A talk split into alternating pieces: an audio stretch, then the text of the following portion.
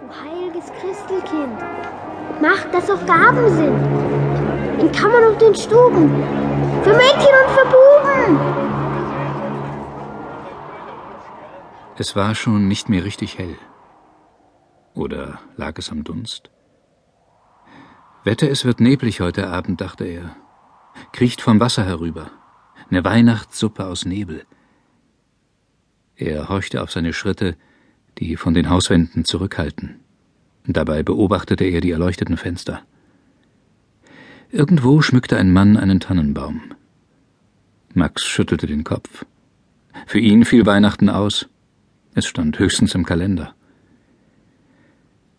Er liebte es, so vor sich hin zu schlendern, die Fäuste in den Taschen und sich einzubilden, dass er sie nur zu öffnen brauchte, um ein bisschen Glück zu haben. Das hätte er brauchen können, denn er hatte keinen Mantel an, und zum Nachmittag hin war es feuchtkalt geworden. Der Himmel hing durch wie ein schlecht gespanntes Zirkuszelt. In seiner Tasche staken die Hausschlüssel. Aber was sollte er am heiligen Abend allein zu Hause? Seine Mutter hatten sie vor Tagen ins Krankenhaus gebracht. Und einen Tannenbaum hatte er auch nicht. Am Russenkai hatte man allerdings mit Tannenbaum und Christkind und dergleichen nicht viel im Sinn. Die Leute gaben ihr Geld für andere Sachen aus.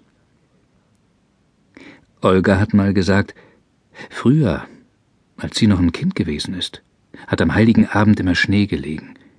Der hat unter den Füßen geknirscht. Und Pferdeschlitten sind gefahren. Kling, klang, kling, klang. Ja, früher war alles anders. Aus einiger Entfernung vernahm er die Rufe eines Baumverkäufers, der seine Tannen anpries. Die letzten Weihnachtstannen zum Sonderpreis. Drei Mark nur noch der grüne Meter. Viel zu teuer, dachte Max. Umsonst müsste ich einen kriegen. Das Gedicht fiel ihm ein, das sie vor Jahren in der Schule gelernt hatten. Du heilges Christelkind, mach, dass auch Gaben sind in Kammern und in Stuben für Mädchen und für Buben. Er lachte grimmig vor sich hin. Ein Mantel könnte sein, Christelkind, aber das Christelkind hat schon keinen mehr. Mäntel ausverkauft, Max. Aber ein Tannenbaum, den hätte ich gern. Ja, ein Tannenbaum, das wäre was. Vielleicht hätte er ganz allein einen. Er, Max in Nummer 102. Und in Nummer 102 bis 106 würden sie den Kopf schütteln. Was soll man dazu sagen? Der Max ist allein und leistet sich einen Tannenbaum.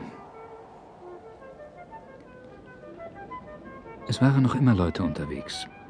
Der Baumverkäufer, der zwischen Zellerball und Markthalle stand, verkaufte gerade einer Frau